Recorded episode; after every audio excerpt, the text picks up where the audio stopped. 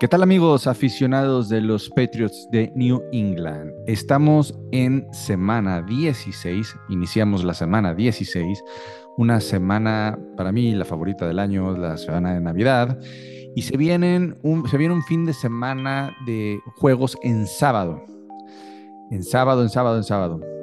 Pero pues tenemos que platicar un poco de lo que nos pasó el domingo y pues estamos ya en el, en el, en el libro de los bloopers, ¿eh? en el libro de los bloopers, pero para no eh, em, empezar a tocar este tema y sobre todo tocar fibras sensibles, comenzamos. Just do your job. All right, don't try to make too much out of it. Just do your job. And the Patriots have won their sixth Super Bowl title. We're champions. We're champions, Let's go. Así es, amigos. Este, estamos, vamos a tocar unas fibras sensibles después del blooper y después de, de, lo que pasó en el juego contra los Raiders. Pero, este, primero quiero presentarles a un invitado de lujo que tenemos el día de hoy, que llega justamente en el episodio que más más lo necesitamos después de lo que pasó el domingo. Eh, ¿qué, ¿qué, mejor que él, qué mejor que él para que, para que también nos dé unas palabras de, aliento y, de apoyo a todos los aficionados de Latinoamérica, este, estamos medio pachurradones por lo que pasó el domingo, pero eh, al final de cuentas así es el juego, eh, así son seres humanos y los errores, de los errores hay que aprender. Así es que le doy la bienvenida a mi queridísimo amigo Martín Morales. Martín Morales de la cuenta Patriots Español, Martín Morales del podcast Mundo Patriota, Martín Morales desde Foxborough, desde Massachusetts. Desde Gillette. Desde Gillette. Martín, qué gustazo tenerte aquí, ¿cómo estás? Todo, ¿cómo estás? Un placer para mí estar junto a ustedes por primera, bueno, primera vez creo este año o primera vez no recuerdo ya pero sí es un placer estar aquí para compartir un rato con ustedes, un momento apremiante para todos nosotros, donde, donde, donde los nervios, donde la, el pesimismo está que florece en, en el tipo menos indicado, ya que estamos a, a, puerta de Navidad, así que vamos a ver cómo levantamos un poco los ánimos. ¿eh? Muy bien, y vamos a saludar al panel, como siempre, a mis queridísimos amigos. Está Ale Garza, Mariana Morales, Álvaro, Mr. Warson y Luis Fer. ¿Cómo están todos? Bien. Ay, sí, ahora sí, Álvaro, súper bien, bien, bien, contento y todo, ¿no? Mira, es que lo va a decir, se los dije, se los dije. No, no, Hoy no. cambiamos de, de, de, cuerpo, de alma y todo, porque yo sí estoy negativa, enojada, todo. Miren, les voy a decir algo. Cuando ya no esperas, ya no esperas nada de, de esta ofensiva, ya, o sea, o, sea, ¿qué quieren que, le, que les diga? Ya se los dije todas las semanas. No sé cuántas semanas llevo diciéndoles que esta, que esta ofensiva estaba jugando muy mal, estaba jugando, que hacía falta muchas cosas, a pesar de lo, de comillas aéreas, bien que se jugó contra Vikings, a pesar de que se le ganó a Cardinals, esta ofensiva no daba señales de vida. Simple y sencillamente, es como les dije, o sea, quieren creer en el tóxico que les prometió que ya va a dejar de tomar y llegó a la fiesta y lo primero que hizo fue abrirse una caguama. Y ya cuando terminó, se terminó vomitando este, a la novia, eh, cayéndose en el pastel, agarrándose golpes con el padrino. Tampoco es tan o sea, grave, digo, no, no. Mira, o sea. Yo, yo, les quiero decir una cosa. Eh, para, les quiero decir una cosa. Para los que no, como no nos pueden ver, este, para los que no, no nos están, bueno, nadie que nos está viendo solamente entre nosotros, Álvaro nos ha llevado la contra toda la temporada. Y tan nos ha llevado la contra que de los seis que estamos ahorita aquí con micrófono, es el único que tiene manga corta mientras está haciendo un mendigo frío de la fregada, ya sea en, el, en Estados Unidos y en México. Entonces está comprobadísimo que es el que nos lleva la contra. Sí, sí estoy de acuerdo. Álvaro de Contreras. ¿Es así de negativo siempre? Eh, No, no. Toda la vida. Toda la vida, sí. La verdad, sí. No, no, es que, no es que sea negativo, es que les digo. Realista, realista. Con tendencias hacia la negatividad, pero Trato de, trato de ser sensato, ¿no? O sea, en el sentido de. Eh, digo, aparte de que soy una persona sumamente exigente y así como le exijo al, al equipo, me exijo a mí mismo y de repente, pues sí, tiendo a exagerar. Pero la verdad es que era como de. De repente, o sea, fue de. La semana pasada tenemos oportunidad de meternos a playoffs y es así como de, ok, eh, a Raiders se le puede ganar. Pero aparte de eso, todavía nos quedaban tres partidos durísimos en el que por lo menos si le ganabas a Raiders tenías que ganar otro más en donde Bengals viene ascendiendo muy fuerte. Eh, Miami no puede perderle el paso a Bills y quizá a Bills se le pudiera ganar sí y solo sí, creo yo. Digo, al final día todo puede pasar en el NFL, pero la ofensiva no, no ha dado vistas de, de poder hacer algo. Sí, y solo sí, eh, Bills llegar a la última semana ya no peleando nada y descansando titulares. A ver, Martín, me gustaría la primera pregunta lanzártela a ti. Sería, ¿qué, ¿qué nos deja y qué te deja? Porque nos deja, creo que a todos los aficionados nos deja algo. Este, el juego del domingo, ¿qué, sentimiento, qué, este, eh, pues sí, más que nada, qué sentimiento y, eh, nos deja pues todo lo que, lo que vivimos el domingo, porque fue un domingo de un sube y baja de emociones. Bueno, la verdad es que nada nuevo, mejor dicho, no, vi- no he visto nada nuevo de lo que hemos visto antes. Un equipo irregular que tiene a veces buenos momentos, malos momentos, donde el juego de carrera está funcionando muy bien, bastante bien, digamos, pero el juego aéreo está patético. Donde Mac Jones, ah, bueno, este partido sí considero que fue el peor de Mac Jones, pero en lo general yo creo que Mac Jones todavía no es un jugador a quien se le ha puesto a prueba full. O sea, no sabemos realmente si puede o no puede ser nuestro quarterback del futuro. Pero bueno, eso ya es otro tema. Y lo que ocurrió al final, pues yo creo que es una jugada ya, pues esas cosas que ocurren. Pero fuera de esa última jugada, fuera de esos últimos cuatro segundos o dos minutos once, si ustedes quieren, sumando el touchdown que hizo los Raiders, eh, lo mismo es siempre, un e- equipo indisciplinado, un equipo que eh, no se comunica muy bien, un equipo que tiene problemas para, para mover las cadenas, para anotar dentro de la zona roja, para, no sé, faltas tras falta. Así eh, lo hemos visto prácticamente toda la temporada. Cierto que hemos tenido buenos momentos, otros mejores, pero en general no es un equipo que esta temporada nos vaya a llevar muy lejos. Eso es lo que yo pienso, la verdad. A ver, Martín, eh, eh, en el juego re- remamos contra corriente porque íbamos abajo del marcador.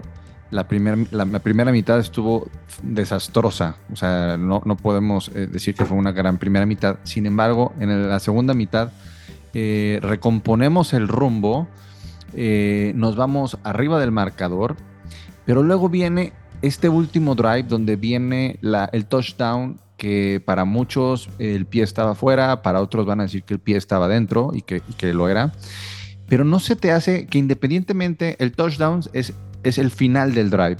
Pero durante ese drive este, estábamos ya, ya habíamos pasado la pausa de los dos minutos y la defensa eh, dejó avanzar eh, bastante yardaje a, la ofensiva de los Raiders. O sea, eh, los habían estado deteniendo y deteniendo y deteniendo y parecía que hubieran tomado el camino de te doy yardas como ya no tienes tiempo fuera, te regalo las yardas por eh, tú me das a cambio tiempo. Y al final ese, es, eso, ese, esa estrategia de darle las yardas pues los llevó a que se acercaran a lograr el touchdown. Así es. Bueno, precisamente lo que tú estás diciendo, creo que has resumido bien lo que ocurrió. Nuestra, yo creo que por órdenes de nuestra, nuestros entrenadores, la defensa precisamente jugó ese fútbol como le llaman soft, donde dejó, como bien dices tú, que vayan avanzando, avanzando y al, al final los Raiders eh, descifraron lo que los Patriots ah, estaban haciendo durante todo el partido realmente. Había muchas veces donde el equipo de Nueva Inglaterra siempre sentía esas yardas esperando, bueno, una intercepción o una jugada, digamos, fuera de lo, una jugada eh, especial. Sin embargo, nunca eso ocurrió. Y lo que bien dices tú, ese último drive fue, fue pésimo, pero fue la peor parte de lo que hizo toda nuestra defensiva a lo largo del partido, porque, como digo, si tú restas esos últimos dos minutos, el resto del partido hizo muy bien, cubriendo bien a, estos, a los receptores del equipo de los Raiders. Pero sí, estoy de acuerdo con lo que... No lo dejaron hacer nada, me parece que fue en 28 ya. A Davante Adams sobre todo. Lo dejaron en, doble cobertura todo el partido. Claro, y, es que, pero, es que no puedes dejar que, bueno, te voy a dar chance, no, no puedes dar chance cuando tienes a Josh McDaniels, que conoce perfectamente pues a Belichick, todo el sistema conoce perfectamente a Patricia, conoce a todos, vaya, ¿no? No puedes hacer eso y, y no con una anotación de diferencia, ¿no? Y, quieras o no, no tienes a un quarterback y no tienes una ofensiva que dices, bueno, dame tiempo como para que sepas que se van a acercar y te van a anotar puntos, ya sea por gol de campo o por touchdown con un minuto. ¿No? Si no lo pueden hacer durante todo el partido, ¿qué te hace pensar que, ay, bueno, déjame a mí el tiempo? Pues no. Bueno, lo que me sorprendió, por ejemplo, es que eh, más allá de que se jugara la defensiva preventiva que le llaman, es que no se presionara sobre las bandas. Porque al final del día, si tú, si, ok, eh, si vas a ceder recepciones, tiene que ser en el centro del campo, porque no tienen tiempos fuera y para que el reloj siga corriendo. Pero las recepciones que se dieron de Raiders fueron en las bandas porque todavía pudieron parar el reloj para acercarse y para esa última jugada. Eso fue lo, o sea, de esa parte de la defensiva sí fue como que lo que más te saca de, de onda de decir, oye, no les, no les ceda las bandas, cédeles el centro. Pero por, para que pero por el centro no van a jugar, no en ese momento. Exactamente. A ver, Lucer, ¿qué quieres agregar? No, bueno, eh, eh, digo, al final sí, la defensa acaba cediendo, pero bueno, acaba cediendo porque fue un partido difícil. Realmente eh, Josh Jacobs tuvo una primera mitad increíble, la segunda ya fue un poquito, mm, lo detuvieron de mejor manera. pero el equipo de los Raiders sigue teniendo muchísimo talento, tiene muchas armas y, este, y al final de cuentas, bueno, la defensa se, dobló y al final sí se rompió, pero bueno, ya era parte el cansancio del equipo. Eh, el partido, concuerdo con, con, Martín, me parece que es el, el, peor de los peores que hemos visto en Mac Jones, pero también hay cosas buenas eh, que se le pueden rescatar un poquito. no estoy hablando de lo positivo. No, no hablo de lo positivo. Así como, Martín, para que sepas, así como el más negativo es Álvaro, eh, Luis Fer es el más positivo siempre. No, no, no. O sea, tratando de ser objetivos, hubieron cosas que estuvieron bien en general mal, o sea, terrible todo, todo, todo no, la, claro, de la ofensiva, de la por supuesto que hubo cosas bien, digo, iban, íbamos ganando, claro que hubo cosas bien. A ver, Mariana, Mariana, a ver, Mariana había pedido la palabra, a ver, dale, Mariana. lo que quería decir era que para mí, o sea, la jugada más desastrosa de esto, ni siquiera fue la última, o sea, porque esto pues ya es como parte de divertido, hasta, hasta risa me dio. Y la defensa al final ¿Te dio risa? pero ¿Segura que ya también estaba muy cansado. Pues sí, ya me dio risa, me dio risa, de verdad. Pues es mecanismo o sea, de defensa eso. O sea, ya es que puedes esperar. O sea, más preocupante es la jugada, eh, no me acuerdo si fue en el segundo cuarto, en donde hacen dos touchdowns que se anulan, uno porque pidieron un tiempo fuera y después un full start de John Smith que también se anula. Sí. Regresamos a lo mismo, a los errores propios. Tu, defensa fallar al final y todo el partido lo hizo. Quieras anotando y anotando. A ver, la cuestión de los castigos, de los pañuelos, siguen, seguimos, seguimos semana a semana eh, perdiendo yardas. O sea, es, algo que se está convirtiendo ya en, en no, pues que ya se convirtió bueno, que ya se convirtió en, un punto del cada, cada semana, eh, pues es un punto, un punto importante. ¿Cómo has visto esa situación, Martín, durante la temporada? Terrible. Llevamos, creo que son 39 las jugadas, las penalidades que hemos tenido antes del snap, inclusive. No, pues eso está peor. Bueno, es algo como, esto se viene viendo desde, desde los desde el training camp. Y la prensa bien lo mencionó acá, lo hemos, bueno, yo lo veía porque yo estaba allí.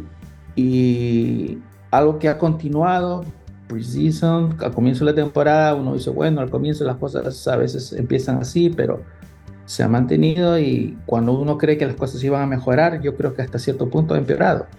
Como acaba de mencionar eh, Mariana, ese, esa serie donde se cometieron penalidades, la de John Smith, estos timeouts que se desperdiciaron, eh, no contar con Ramon Stevenson solamente en el first down. Eh, creo que en dos downs estuvo Jones, el chico este. Marcus Jones. Marcus Jones estuvo en dos yo sé que él puede hacer de todo, pero si estás en la yarda 1, no creo que era lo más conveniente, pero sobre todo Ramón estando en el sideline, pero bueno.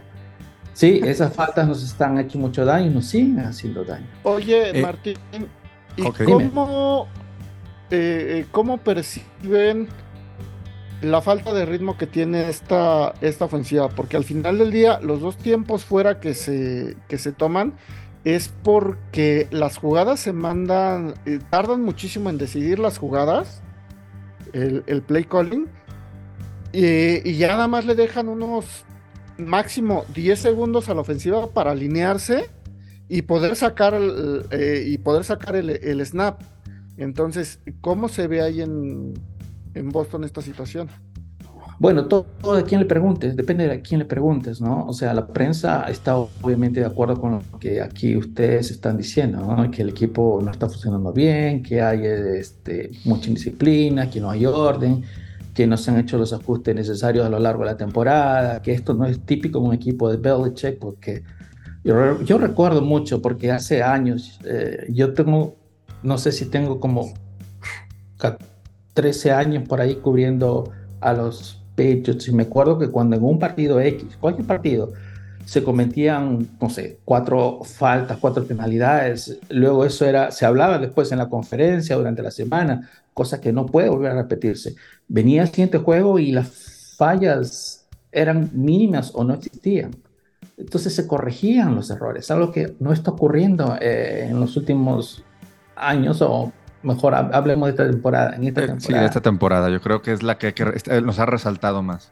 Pero ¿por qué será? O sea, ¿tú, ¿tú crees que sea algo en el, vaya, un error de coaching o no quisiera rebeldía de los jugadores, porque sé que no pueden hacer eso, pero sí yo creo que hay un parteaguas de entre, o sea, dentro de los peores momentos del equipo en los últimos 20 años, ¿no? En, en, cuanto a castigos. Este yo creo que ahorita sí es muy evidente, sí es muy notorio.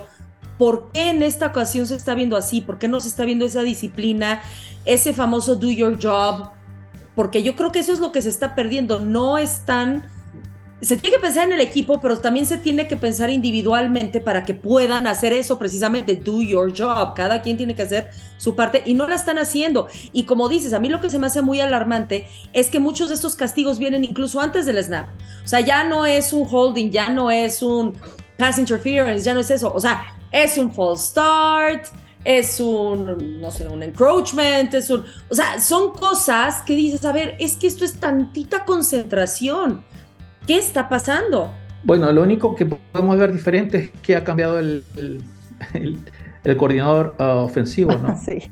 Creo que eso es lo más notorio, porque los jugadores van y vienen y ha ocurrido durante toda la década, todos los años de, Brady, por decirlo de una manera. Sin embargo, eh, siempre ha habido, siempre ha existido un coordinador ofensivo que ha sido capaz de poner las cosas en orden. Josh McDaniels, por ejemplo, ¿no? Que estuvo muchos años acá y vimos cómo funcionaba la ofensiva. Sin embargo, este año tenemos a otra persona que eh, sabemos quién es y que las cosas no están funcionando. Yo les digo de Matt Patricia, yo lo conozco, es una gran persona, es muy risueño es, eh, y todo lo que tú quieras, pero en lo que se refiere, refiere a tener a cargo una ofensiva, no creo que lo está haciendo bien y no sé por qué, ya hace bastante tiempo algo se debió hacer al respecto, pero con Belichick primero está la, no sé si, no digo los amigos necesariamente, pero eh, tomó una decisión de tenerlo, no sé si compromisos, testarudez quizás. O decirme me, me hundo en el barco contigo hasta el final. Exacto, eh, pero las cosas eh, obviamente estamos viendo que no están funcionando. yo te diría eso, no sé, probablemente Patricia sería el, el, culpable. Y no solamente Patricia, yo siempre trato de hacer hincapié que cuando hablamos de Patricia, que el coordinador, coordinador ofensivo, recordemos que Belichick está ahí también todos los días. Exacto. Es que, eh, bueno, las conferencias. Belichick nada se hace sin, sin que Belichick apruebe. Yo les digo por, por, por experiencia propia, digamos. Sí, O sea, él controla, tiene control de todo allí. A ver, Martín, algo que yo he comentado es, bueno, después de tantos años de, de, éxitos, este, porque yo he leído en redes sociales cómo la gente está muy enojada y otras, no, ya se debería de ir Belichick. Yo creo que hay que, hay que poner eh, la balanza, o sea, Belichick es, es, un coach, porque ahorita hablando de lo que, la responsabilidad que tiene Belichick con el equipo, Belichick es un coach que nos ha dado mucho, mucho, mucho, nos ha dado casi todo, todo. Y no podemos llegar y pedir que la cabeza, porque tiene una temporada donde, donde se equivoca, como cualquier ser humano la puede tener. O sea, cualquier ser humano se puede equivocar y, y pues a lo mejor sí se va a morir este año con su idea, hay que, hay que, eh, hay que valorar lo que ha hecho y pues eh, respetar esa decisión que se, se quiere casar con, con, con, estos coordinadores ya lo que, lo que fue esa temporada, pues dale. Lo que hay que ver a partir de esta temporada más bien es qué es lo que va a hacer en un futuro para mm. el nuevo rumbo. Ahí sí ya podríamos empezar un poquito a, a, a tener este a ponernos un poquito más estrictos, pero yo creo que una temporada de resbalón se vale. Cualquiera ah, comete un, error acá. Digo, yo sé que es un error pues, que no nos gusta, nos duele. Podríamos decir que es un errorzazo porque son 18 semanas las que, las que dura la temporada, pero bueno, hay varios coaches que la han, regado en su carrera un año y de repente se, vuelven a levantar. Aquí el asunto es que lo hará con el mismo equipo. O sea, Todo eso que es un resbalón. Ese eh, resbalón suena infidelidad. o sea, un resbalón. O sea. Bueno, planeó mal la temporada, es la, es la verdad. o sea, la tomó una mala decisión y pues al final eh, no podemos tapar el sol con un dedo. Fue una mala decisión en lo que tenemos en el coche ofensivo. Dale, Luis Fer. Yo sé nada más para complementar el dato que estaba dando Martín. En total en el año, a través de las 15 semanas, llevamos 86 castigos para 700 yardas, de las cuales 46, 46 eh, castigos han sido de la ofensiva, que nos han costado 331 yardas. Me parece que es, es esta desconcentración del equipo en general, pero a la vez también es, es este este intento de adaptación al, sistema ofensivo eh, de, nuevo de, Matt Patricia que está intentando implementar. Al final recordemos, eh, nos gustará o no, pero Josh McDaniels es un coordinador que tenía ya bastante tiempo, que ya estaba aprobado como coordinador y que había funcionado. Al final de cuentas estaba el equipo e, e, amalgamado con, con, Josh McDaniels y, y bueno, los hacía funcionar de cierta manera que ahora pues es complicado, ¿no? Incluso fue el problema que se tuvo al principio de temporada que se habló de que la línea ofensiva necesitaba adaptarse porque no estaban entendiendo perfectamente bien qué era lo que necesitaban hacer para, para poder este para poder evitar todo este tipo de, errores, ¿no? De concentración, que son básicamente errores de concentración. A ver, Mariana, algo que quieras comentar respecto a este tema. Sí, nada más, o sea, complementando lo que veíamos en la mañana de la temporada pasada a esta temporada, en zona roja pasamos de ser del lugar 11 al 32, en tercer down del 10 al 29 y en primeros downs del 9 al 28, cuando tenemos prácticamente casi el mismo roster en la ofensiva, con algunos cambios. Entonces sí te deja pensar en que puede ser el mayor problema Matt Patricia, pero sumado a lo que decía Martín de la terquedad de Bill Belichick, a mí sí me da miedo sí me da miedo que no vayan a cambiarlo el próximo año, a que se vaya a quedar todo igual y se sigan con la misma. Es que la cuestión es, eh, yo lo que veo en Belichick es que es de repente pues alguien muy cerrado que no trabaja con alguien en quien no confía o en, con quien no ha trabajado. Y este, no, pero en algún momento tienes que probar algo nuevo. Tienes que traer gente de afuera.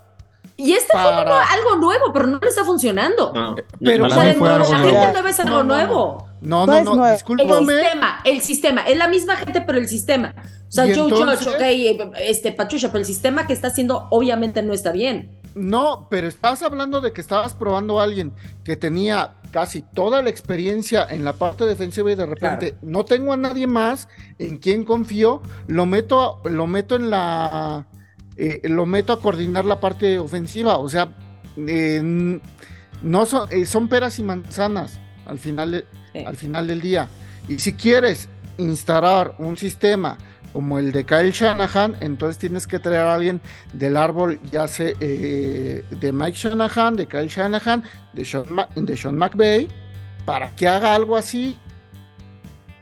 ¿Por qué? Porque entonces traes un coordinador ofensivo que está haciendo, eh, que está tratando de aprender lo que debería haber sido cuando era lo eh, que se empieza con siendo asistente de coreba, eh, asistente de entrenadores, entrenador de corebacks, eh, y ya quizá este entrenador de receptores, etcétera, hasta llegar a un coordinador ofensivo o trabajar en, en college. Pero a ver, ¿ustedes creen que después del fiasco de esta temporada, el alto mando va a permitir que vuelva a ser otra temporada igual? O sea, yo entiendo que respetan mucho. o sea, Martín esa, esa pregunta, caras desde hace rato. Sí, no, no es Jerry Jones que se está metiendo. Pero a ver, ¿qué van a hacer tanto el papá o el hijo que van a decir, oye, esto fue un fiasco? Ah. Le van a dar chance otra vez. Digo, también hay que recordar que Belichick es general manager. O sea, ¿qué, ¿qué tanta injerencia tiene como para decir, déjenme a mí solito yo puedo, dame cinco temporadas así, no lo sé, o sea, no lo sé. Porque este experimento, al menos este año, vaya, no, no funciona, no funciona. A ver, Martín, ¿qué opinas? Sí, yo no sé, yo, yo he asistido a muchas, muchas, muchas conferencias de Belichick. He visto muchos jugadores que personalmente he tenido acercamiento y no digo amistad, pero digamos, he tenido mucho acercamiento y que de un día a otro ya no están en el estadio.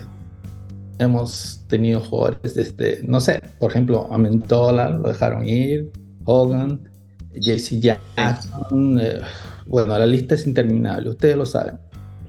Y al día siguiente, después de que el jugador es cortado, le preguntan a Belichick por qué se fue fulano, por qué se fue sultano, y su respuesta siempre va por el camino por este camino y dice, porque era lo mejor para el equipo. Entonces yo pregunto ahora, con un año como nos está dando ahora, con el año pasado que fue, digamos, moderado, y con el año de Cam que fue terrible, tres años ya sin tener realmente éxito verdadero, ¿cómo se sentían los dueños? Y esa frase de eh, hago lo que es mejor para el equipo, ¿no podría aplicar para él también? Digo yo, ¿no? Claro. Entonces, este, eso me deja pensando, ¿no? Que a veces hasta me he puesto a pensar y se lo pregunto, pero al día siguiente estoy sin trabajo. sí, no. no, no, no, mentira, no, mentira. No, claro, no, eh, pero es que esa es la cosa. No, y sabes que lo que pasa, Martín, es que lo hemos platicado así, dices, bueno, ¿qué, haré? ¿qué se debería hacer o qué pensaríamos que se debería hacer? Claro, ¿no? Porque todo el mundo es coach desde detrás de la pantalla. Pues decir, bueno, ¿qué podemos hacer? Quitas a Patricia en este momento, a esta, estas alturas de la temporada y pones a alguien como lo hizo, por ejemplo, eh, Green Bay, como lo hizo eh, Colts, como lo hizo, como lo hizo Colts, como lo hizo. a los Colts no son una franquicia seria. Pero dices, ¿qué haces, no? Eh, yo creo que hay que terminar el experimento. Porque si tú ahorita quitas todo eso a estas alturas de la. o sea, ya va a acabar, quedan tres partidos. Tú qué estás ahorita y creo que puede. se puede hacer más caos. Pero de ahí a seguir con este experimento otra temporada más, híjole, por piedad, no. Bueno, si Bill Belichick vio algo. Mira, yo abogaba y sigo abogando porque el cambio debe de ser de la más este inmediato posible porque estás hundiendo anímicamente a los jugadores y el próximo partido en Foxboro va a ser brutal. Ahorita eh, ya, lo, ya nos lo dirá Martín que él está ahí, pero yo creo que anímicamente la ofensiva está hundida. Eh, se pueden enfrentar hasta bucheos en, en Foxboro. Y la cuestión es que, por ejemplo, por ejemplo, tienes a Troy Brown trabajando como entrenador de receptores. ¿Por qué no pensar en alguien así para tomar el puesto? ¿O tú qué piensas, Martín? Perdón, no entendí tu pregunta. Eh, o sea, ¿tú cortarías a Matt Patricia de una vez pensando que esto puede afectar anímicamente al vestidor? o sea, eh, no solo ya llegamos al fondo, sino que estamos cavando todavía más profundo. No estamos en el fondo. Ok. no, siempre. nada, Más eres la, nada más eres la peor ofensiva de, de, No, bueno, sí, tienes un récord de 7-7, perdón, pero para mí tocar el fondo. si no somos, perdón, es que o sea, con todo respeto, no somos, no, somos los Bucks con Tom Brady que estarán en muy primer lugar de su división, pero tienen récord negativo. No somos los La neta, tampoco somos Texans. A ver, Fernando, está, de, la fregada, claro que está en la fregada, pero eh, eh, sí, ahora sí que hay cosas peores, ¿eh? Bueno, eh, dejen que Martín conteste la pregunta. Dejen que Martín conteste la pregunta. Es que, es, que dicen la jugada, la última. Yo estoy hablando del lado ofensivo y muchas de las carencias de la ofensiva han sido maquilladas por la defensiva. A ver, Orden, realiza de nuevo la pregunta para que Martina conteste, porque si no lo vamos a desviar. no, la pregunta está en, si habría que cortar a Patricia ya o esperar que acabe la temporada. No, por supuesto que hay que dejar que acabe la temporada. Claro. Ahora, ok. ¿Podríamos pensar en alguien interno como Trey Brown? para tomar el puesto de coordinador ofensivo para la siguiente temporada? Personalmente no creo que tenga la experiencia para eso. Yo creo que, y sobre todo si se quiere instalar otro sistema, deberían traer a alguien de afuera. Pero sabes qué, quiero irme un poco más allá con la respuesta. Es que por el hecho de que una vez que acabe esta temporada, se van a tomar decisiones muy serias dentro del Gillette. Yo estoy, yo estoy seguro de que Robert Kraft está más que decepcionado con lo que está pasando con su equipo.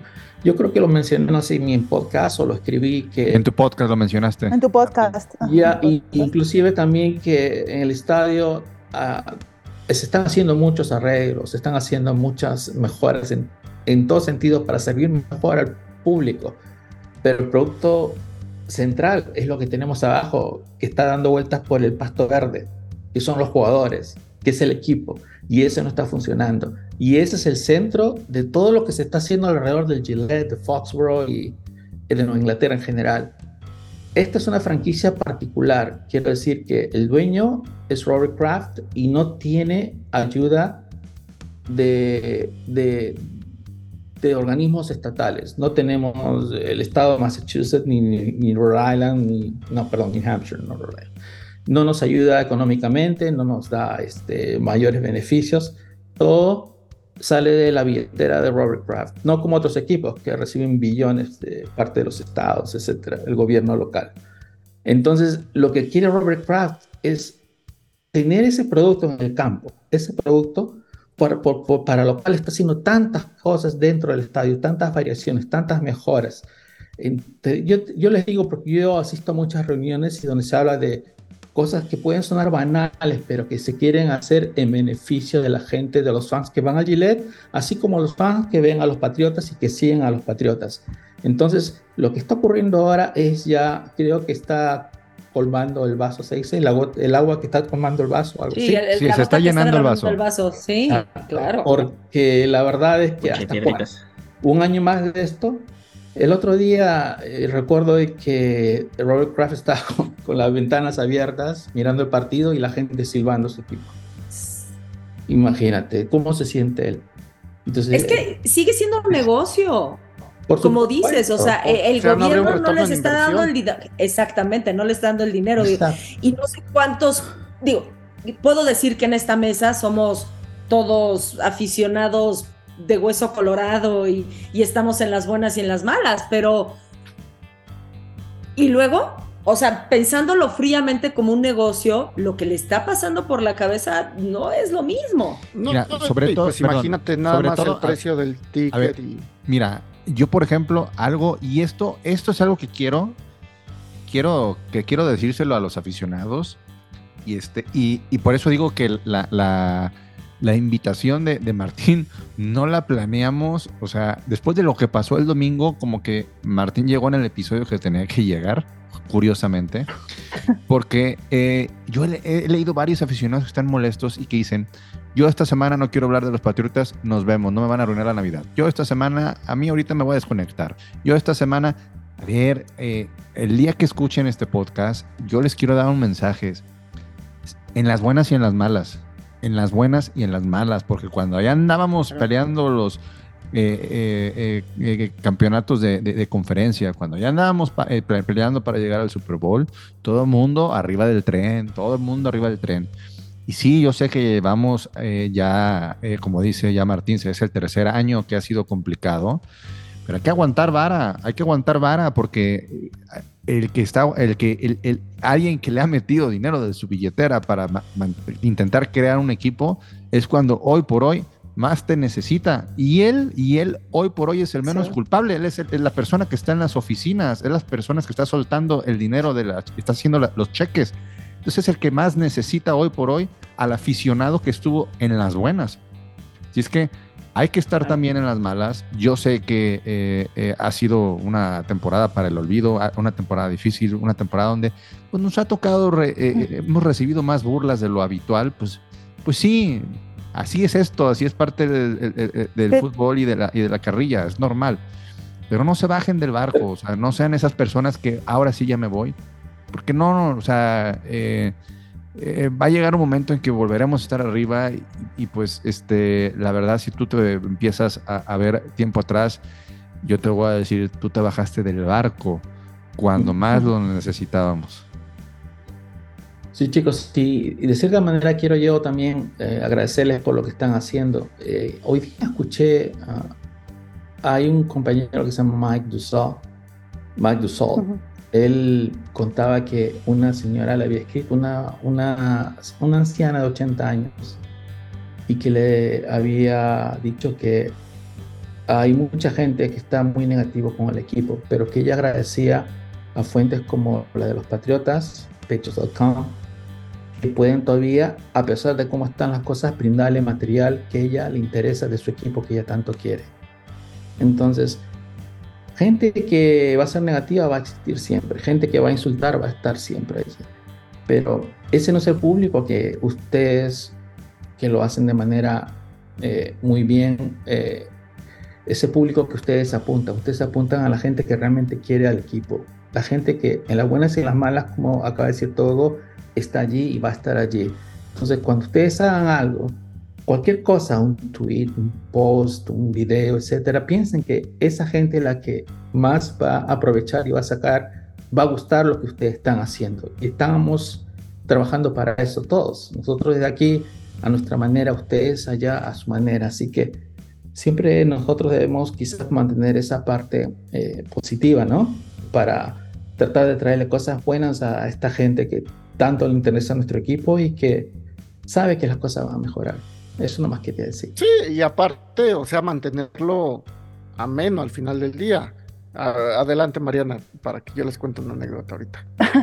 no, yo nomás quería decir justo eso, o sea, que al final entiendo que muchos estamos frustrados, incluso nosotros de repente nos enojamos y gritamos porque no estamos acostumbrados a esto. Y más la temporada pasada fue muy buena y esperábamos, bueno, no muy buena, pero fue buena, y esperamos que esta fuera aún mejor, ¿no? No una caída tan drástica y entonces es frustrante y entiendo que todos nos enfermos, pero al final tenemos siete ganados, o sea, no, no, no somos tampoco un equipo tan, tan chafa ni malo y hay cosas rescatables en las cuales se puede, sobre las cuales se puede construir, tenemos jugadores jóvenes buenos que han demostrado talento, tenemos picks, vamos a tener dinero, tenemos una buena defensiva y como dijo Martín, yo creo que espero que Robert Kraft también ya es una persona mayor y no creo que diga, ah, me voy a esperar muchos años a ver cuánto funciona mi equipo, ¿no? Yo creo que quiere resultados pronto, entonces eh, es, un, es un dueño que siempre ha estado muy metido en el equipo y yo creo que van a venir cosas buenas, pues, eso quiero pensar.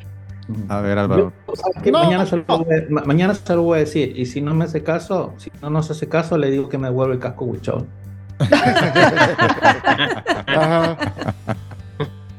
no, no, o sea, por ejemplo, a mí me dicen, no, pues es que soy el, eh, soy el negativo y así. No, no es que odie a mi equipo ni nada, este, trato de ser lo más objetivo posible, pero tampoco... Ah, bueno, a los Bills sí los odio y este... Pero a ver, no te desvíes, dale, dale, dale. Ah, perdón, es que eh, me, hablan todos al mismo tiempo y no tengo tanto, tanto poder de concentración. trato de ser objetivo, pero no los voy a engañar, ¿no? O sea, no voy a decirles, este, no, sí, este, mm, mañana, este, se le puede, este, eh, ganar fácilmente a los Bengals o cuestiones así, porque no es mi estilo para empezar, ¿no? Trato de ser, este, dentro de lo poco objetivo que se puede ser en el deporte, siendo aficionado al deporte, trato de ser lo más objetivo posible, ¿no? Y ahí les va, por, eh, ejemplo, una, anécdota para, hacer, para cambiar un poquito el, ambiente del domingo. Ya estaba viendo la, transmisión con delay. Viene lo del touchdown de Raiders y dije, ok, esto ya se fue a tiempo extra, quedaban 34 segundos, ¿no? Entonces agarré yo, me fui al baño, a ver si Matt Patricia flotaba. Los que, están aquí en México saben, saben a qué me refiero. Y de repente, este, bueno, estoy ahí y, dije, ahorita va, a llegar este Mac Jones, se va a arrodillar y nos vamos a tiempo extra. Pues de repente veo, eh, empiezo a escuchar, porque aparte, pues yo estaba arreglando mis asuntos, y este, y veo que tratan de, de empezar a avanzar, y yo así de, ¿qué onda? ¿Qué está pasando? Y como le estaba viendo con delay, aparte ustedes estaban, están mandando mensajes. y es así, y de repente, ah, eh, creo que Fer dice, ¿qué pasó? ¿Qué? O, un jajajaja, ¿qué, ¿qué onda con esto, no? Yo así, ¿de qué? ¿Qué pasó? ¿Qué? Y de repente oigo este que mencionan a, ay, ¿cómo se llama? Chandler Jones.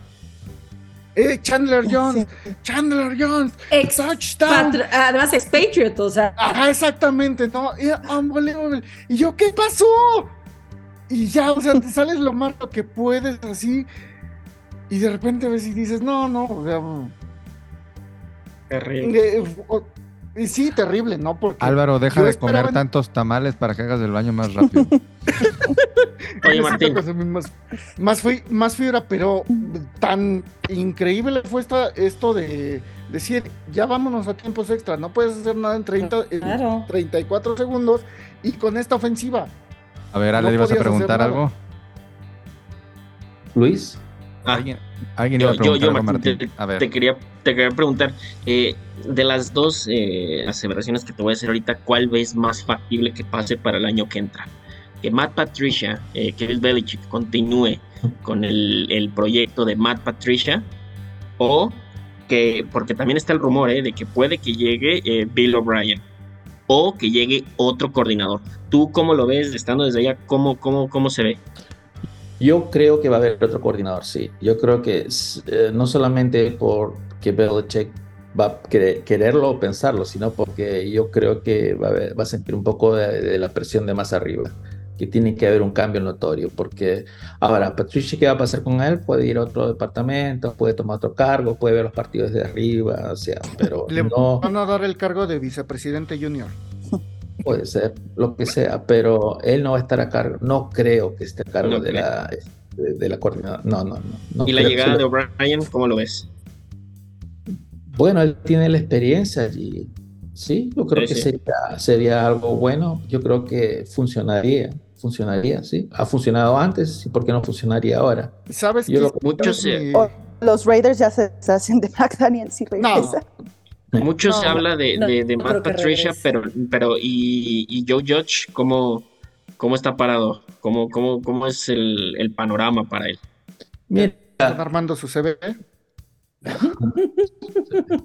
No, yo creo que, como te digo, eh, el cambio que podría haber eh, de coordinador ofensivo, sí. Eh, de que lo voten del equipo, no necesariamente. Quizás ellos pueden buscar, no sé, otras alternativas, otras, otros trabajos dentro de la misma, digamos, dentro del mismo grupo de entrenadores, ¿no?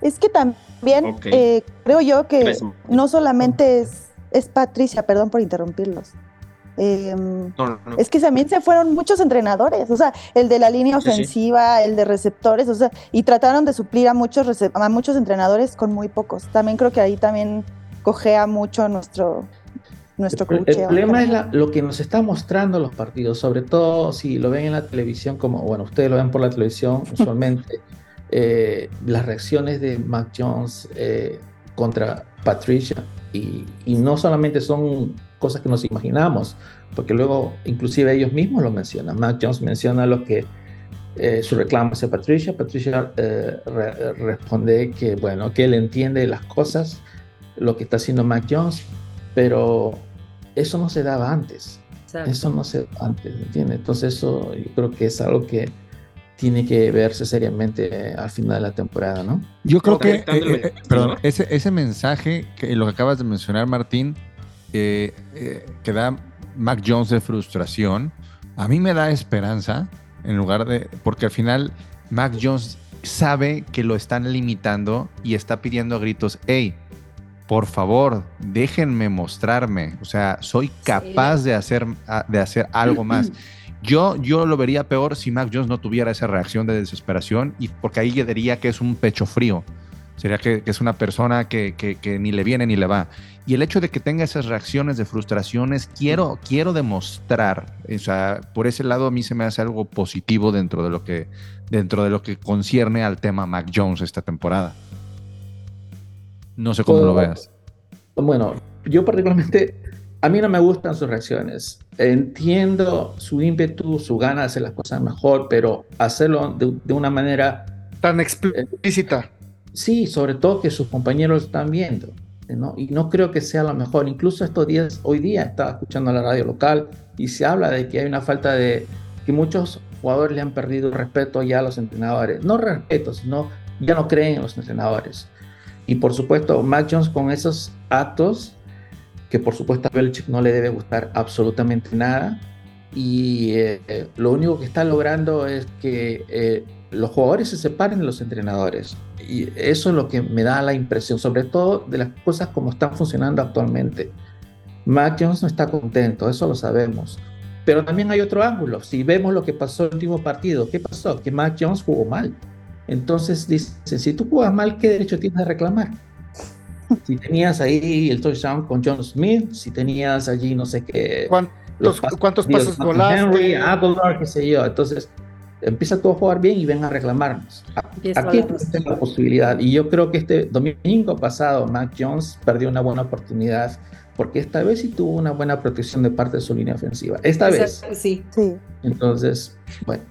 Martín no tuvo presión en 20% de, los, de, los, de sus... Martín, llegamos a semana 18, estamos en semana 18, ya no peleamos por nada. Eh, sí. Muchos equipos, mucho, es, un, es, un, es, un, suponer, ¿eh? muchos ah, equipos ah, descansan, descansan ah, titulares. Sí, sí, este, tú meterías a, a, a Sapi para un juego, el último juego nomás para ver qué, qué podría mostrar o ya te quedas con Mac Jones y vámonos. Mira, lo que veo con Mac Jones, eh, hay un tremendo problema con él. El problema que hay con Mac Jones es que no lo hemos visto, no lo hemos probado a, a, a 100%. Acaba su segundo año, segundo año y no sabemos si él puede o no puede ser nuestro quarterback franquicia. Muchos fans dicen que no vale nada, etcétera, pero ¿en base a qué? Si este año ha tenido muy pocas oportunidades, empezando con cambiado, un cambio en el libro de jugadas, siguiendo con su lesión, la entrada de Sapi, una línea ofensiva que no funcionaba para nada, que el hombre corría por su vida cada partido. Recién últimamente, hablamos de uno o dos partidos donde realmente ha tenido posibilidad de lanzar el balón. Y cuando ha tenido la posibilidad, lo ha hecho, usualmente lo ha hecho bien. Este último partido falló bastante, cierto. Pero en resumen, lo que quiero decir es que son pocas las posibilidades que ha tenido y tenemos poca data real de, para decir, este quarterback vale para el futuro o decir, este quarterback ya no vale. Y este segundo año es vital. ¿Por qué? Porque ya el próximo año, el próximo año se debe estar pensando en si lo vamos a renovar si lo vamos, entre comillas, a llamar o a, al renovarlo, considerarlo nuestro de franquicia o no. Entonces, pero este año es prácticamente perdido para él. Eso es lo que yo considero. Y no solamente eso, ha ido en, en retroceso. Y por, una, y por una cuestión de disciplina para demostrar un poco lo que acabas de mencionar, de que ha estado faltándole al respeto al, al, al, al coach y que no se debe de, de, de, mostrar de eso, sobre todo en público, como lo mencionabas antes. Sí, yo no, no, no lo llamaría falta de respeto. Yo, yo diría que ese ímpetu que está mostrando, bajo las condiciones actuales en que está el equipo, no ayuda. Al contrario, ayuda, lo que ayuda es a crear separación, creo yo. Y no sé, las cosas no veo que están funcionando bien, o como Belichick diciendo de que Sapi, perdón, Sapi, de que Mac no puede tirar 55 yardas. No sé si escucharon eso ustedes. Sí, la última declaración. Que le preguntaron, ¿no? ¿Por qué no habían lanzado el Eso no puede haber dicho, eso no tiene que decir. Imagínense cómo se siente Mac Jones con ese comentario. Claro, además porque sabe que lo hace, ¿no? Lo, hace lo hizo en la universidad. Entonces, sí, y lo hace durante el calentamiento, lo hace también, hace un par de esos. Sí, sí, sí. Entonces, este, al día siguiente, Belichick trató de retractarse o de suavizar la cosa, cosa que no, bueno, por ahí nomás. Y luego más tarde en un programa de radio le preguntaron a Zap, ay Dios, a Mac Jones. y Mac Jones dijo que sí, que sí podía lanzar, pero que él entendía y que los entrenadores dicen y, cuándo hay que hacer las cosas o no. Como siempre lo dicen. Eh, dos preguntas. La primera es, a mí lo que más me preocupa en este momento de Mac Jones es que, y con, con lo que dices exactamente de esos aspavientos que tiene, eh, yo le veo una clara falta de liderazgo. ¿Tú cómo lo ves? Ah, y la número dos, y, perdón. No, sí. Y la número dos es, después de esta temporada, ¿qué tanta presión podría tener Bill Belichick por parte de, del señor Kraft? O más bien decir, eh, que llegue Robert Kraft y le diga, ¿sabes qué? Necesitamos un gerente general porque no puedes hacer todo, necesitamos un playmaker y necesitamos alguien que pueda traer jugadores nuevos. Bueno, la primera pregunta, eh, yo creo que es todo lo contrario de lo que tú dices. Yo creo que eh, Matt Jones es un líder en el locker, es, es querido por sus compañeros. Eh, todos lo quieren y lo escuchan, inclusive desde la pretemporada, no, desde el training camp, había jugadores que ya hablaban muy bien de él, de su voz de líder, de su voz de mando, qué sé yo. Y, y, y, él, yo por lo que le he visto, por cómo interactúa con sus compañeros, es sueño, es eh, muy comunicativo, es muy cercano a, a Jacoby Myers, a, a los corredores también. Él está Mac Jones está al lado, Devante Parker no está muy lejos de él, Aguilar también está cerca de él, Sapip también está cerca, por el otro lado también está eh, Jacoby Myers, eh, Kendrick Bourne y Taekwon, uh, Taekwon, Thornton. también está ahí. Él es cercano a todos y la línea ofensiva también lo quiere y lo respeta. Eh, yo creo que él es un líder, sí, es un líder, es joven todavía. Pero, pero bueno, más allá de la cercanía y todo eso, porque ser amigos no significa que seas el líder. No, no, no, no, no, no, no, dije, dije que no, primero no, con el líder del equipo, que, que, tiene y que muchos jugadores, inclusive McCordy, mucho, este, este, ¿cómo se llama? Matt Judon también lo llevó a comentar. Matt ¿no? habla muy bien de él, la voz de mando que tiene y lo tiene. Él es, y por supuesto, aparte de eso, creo que para también ser líder hay que llevarse bien con la gente y él se muy bien con todos, creo. No, sí. Pero en, este, en estos momentos es donde debería demostrar un poco de más templanza. Bueno, digo, también hay que, o sea, Figay es un chamaco de segundo año en la NFL. Obviamente va a tener errores. Sí, concuerdo contigo en, ciertas cosas, Álvaro, que sí debería de tener más mesura, que debería demostrar más cabeza fría, pero pues bien eh, eh, hay que entender que, que, es un cuate de segundo año que, viene un esquema completamente nuevo, que es un experimento, y que pues no están funcionando las cosas, ¿no? Entonces, pues, me, parece que atraviesa más el tema por un, manejo de emociones que va a ir aprendiendo a lo largo de su estancia en la liga, lo que tenga que durar. Y... Además, em, perdón, Martín. por favor, continúa, María. No, tú. No, yo nada más decir, o sea, obviamente la comparación se va a salir de troll, pero porque Brady puede hacer lo que sea porque es Brady, pero al final que estés gritando lo que sea no necesariamente significa que no seas un lead, creo. Al final... habla más como de su pérdida de emociones. Y, es parte también de su personalidad, porque recuerdo que inclusive a Mac Jones, si no me equivoco, cuando estaba en la universidad le decían McEnroe. No sé si ustedes saben quién era McEnroe. o McEnroe. Era un, este, jugador de tenis.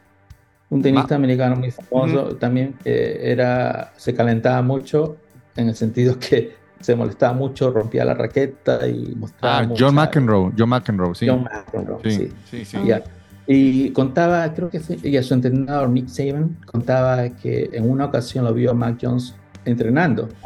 Y la vista que él tenía del campo de entrenamiento solamente era Mac Jones.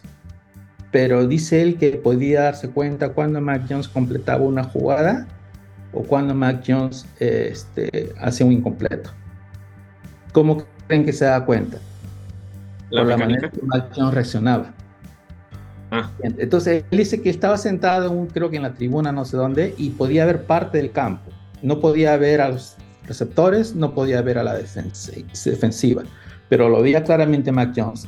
Y en cada jugada Mac Jones le daba, le expresaba sus sentimientos. Inclusive dijo que él había hablado con Mac Jones y le dijo que debería controlar, debería controlar mejor sus, sus, emociones. Desde ¿Qué, ¿Qué necesita Martín? Pregunta Mac Jones para, para mejorar de cara a la, siguiente temporada, porque nos queda claro que esta temporada, bueno, pues está pronto a, a, culminar. sí. yo creo que necesita alguien que lo guíe, un coordinador ofensivo, un entrenador de quarterbacks. Porque se veía bien con McDaniels, ¿no? O sea, empezaba a ver un progreso. Se muy bien. Incluso lo que él logró en esa primera temporada en gran parte tiene que ver McDaniels, eso, cómo, lo, cómo lo llevó. Cierto también que eh, este, su, el sistema táctico que se usó, con él el primer año no era muy complejo, porque era todavía novato, ¿no? Y que obviamente este segundo año tenía que aprender, eh, eh, mejorar, o mejor dicho, sumar a lo ya aprendido. Sin embargo, lo que pasó fue que le cambiaron el sistema inicialmente, le cambiaron entrenadores y pues todo se vino abajo, como vemos. Martín, si hoy fuera el draft, ¿cuál te gustaría, qué posición te gustaría que escogiéramos en la primera Yo creo ronda? Un tackle. ¿Tackle? Un tackle ofensivo. Es la posición creo que más necesitamos en este momento. Y otra cosa también, eh, lo del guardia izquierdo, eh, Cole Strange, podemos también decir lo mismo, que él no tiene mayores, mayor guía está prácticamente dejado al abandono en, vista de tantos problemas que tiene el equipo con la ofensiva. Entonces no tiene la guía necesaria para tratar de mejorar, de progresar. Que es un eh, caso de estancamiento. ¿no, Martín? Un caso de estancamiento también. Ah. y, hace, o sea, ha tenido buenas cosas, también ha tenido sus bajos, eh, pero yo creo que puede dar mucho más, sí, puede dar mucho más, pero necesita guía. Para eso están los entrenadores, pero aparentemente no, no está teniendo esa, esa ayuda. Aparentemente no tenemos entrenadores. Martín, ¿crees que la llegada de un playmaker sea esa le iba a preguntar yo. Sí. Un esquema de cambio de, en la cara del equipo, ¿se, ¿realmente se necesita un playmaker? Más allá de, de solucionar problemas de aprenderse el playbook, de que los eh, corredores se aprendan a generar la separación. Somos el equipo de los dos, tres últimos en, generación de yardas, eh, separación de yardas contra el, contra el marcador. Eh, ¿Crees que un playmaker sea más esencial para el equipo? Yo creo que si la línea ofensiva nos puede dar una buena protección a Mac Jones, sí. Porque si vamos a pasar a lo que hemos pasado este año, no importa quién llegue.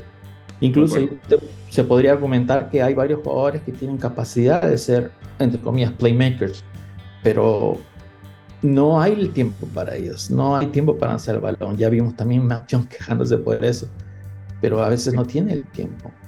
O sea que, pero yo creo que si se arregla la línea ofensiva y se trae un jugador o dos de esos que tú llamas, de los que se llaman playmakers, de los llamados, creo que las cosas serían mejor, claro que sí.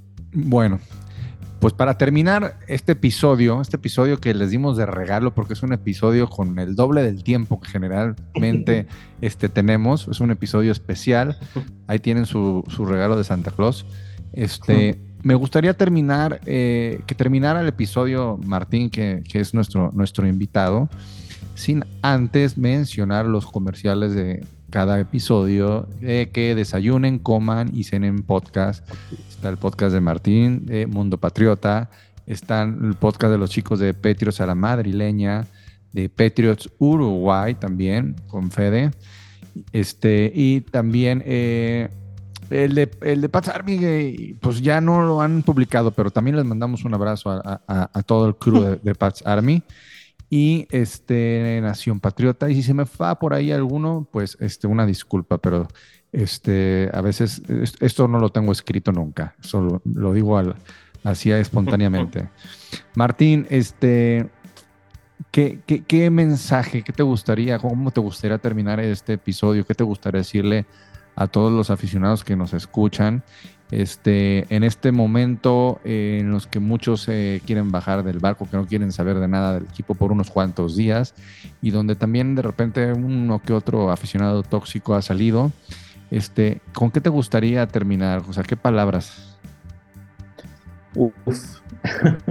bueno, lo que podría decir es que tengan fe en que las cosas van a mejorar, que vendrán mejores épocas, el equipo, el equipo tiene, digamos, en general todo lo que es eh, Gillette y los Patriotas en general, desde los empleados, no sé, desde las secretarias, todo el mundo trabaja para hacer mejor este equipo y Robert Kraft lo sabe y yo sé que él va a tratar de que este equipo mejore, va a hacer los cambios necesarios, o mejor dicho, va a, a intentar a que se hagan los cambios necesarios para que este equipo sea más exitoso el próximo año y que sigan apoyando al equipo. Todos los equipos, este es un deporte, los deportes se ganan y se pierden, no hay equipo en el mundo que pueda ser, estar siempre, siempre arriba. Nosotros tuvimos la, la gloria, si se quiere, el privilegio de estar 20 años y algo entre los mejores ganando y playoffs y todo lo demás, pero la realidad es que ese es un caso muy extraño que quizás nunca antes ha, ocurrido, así que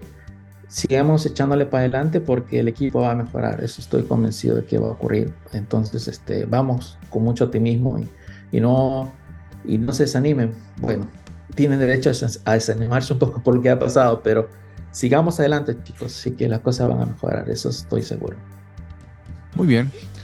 Y eh, también no se olviden de escuchar nuestro podcast hermano AFCBs, porque se va a poner bueno esta semana, dado que estamos ya a tres juegos de que inicie la temporada. Todavía estamos en el seed número 8, se puede calificar, aunque digan muchos, es muy difícil. Bueno, matemáticamente se puede. O sea, a ver, una cosa es que matemáticamente. Pero bueno, no se pierdan también el episodio de AFC Beast. Este, y también los eh, episodios los lunes y los miércoles del de, podcast de Paul de Campo. Amigos, les deseamos que tengan una muy feliz Navidad. Este, disfruten. No, faltan nuestros pronósticos. Ah, cierto, cierto, perdón. Mira, mira, lo bueno es que tenemos tiempo. este, a ver, vamos empezando con Martín. Martín, pronóstico Rápido, para el ¿Gana o se pierde? No, no, marcador, ¿ganamos o perdemos? Sin miedo, ¿eh, Martín. A ver, es con el espíritu navideño que me embarga en este momento, voy a decir que vamos a ganar. Ahí está. Echemos la culpa a la Navidad sí perdón. ¿Por cuánto, Martín? No, no, dijimos sin números. Ay, luego, luego. Ya, fíjate. A ver, tú, eh, Luis Fer. Yo, mira, va a ser un partido muy entretenido de ver. Me va a gustar ver a esa defensa contra la línea ofensiva de Bengals. Me parece que por ahí Matt Judon se puede dar un buen festín, pero creo que vamos a perder este partido. Mariana. Yo también creo que vamos a perder este partido. Álvaro. Ya saben. no, eh, la verdad Bengals viene, o sea, la, la, locomotora ya, ya viene encarrilada, entonces muy complicado que, que, se le gane a Bengals, perdemos, pero podemos hacer un drinking game, cada, que nos castiguen a los Pats, un shot, ya. Así, Para bien la noche así no llegas al final del partido. Llegas contento. Exactamente. Llegas contento, no importa. Ya no, sentiste el partido. No matter what. Miren, mi pronóstico, si hubiéramos ganado contra Raiders, diría que íbamos, lo vamos a perder. Pero después de lo que pasó y de que vamos a jugar de local, quiero también vestirme de Santa Claus para todos y espero que ganen. Y voy a decir que van a ganar. Tengo todavía esa, Bueno, dame, chance, ¿no? Dame chance hoy de tomar el, puesto de Luis Fer Soñador y, pues bueno. bueno. Bien, bien, bien. Entonces, este, ahora sí, nos vamos a despedir. Les deseamos una feliz Navidad, un abrazo a todos los que nos escuchan. Este, mm, después, la siguiente semana ya les vamos a desear el feliz año nuevo como se debe, pero primero, lo primero, este, entonces una feliz Navidad, que la pasen muy bien, disfruten a sus familias, amistades y a todos ellos. Les mandamos un abrazo de parte del equipo de Gol de Campo, del equipo de OnlyPads y también este, aquí Martín Morales les mandas un abrazo a cada uno. Muchísimas gracias por escucharnos y hasta la próxima. Mariana. Go Pats!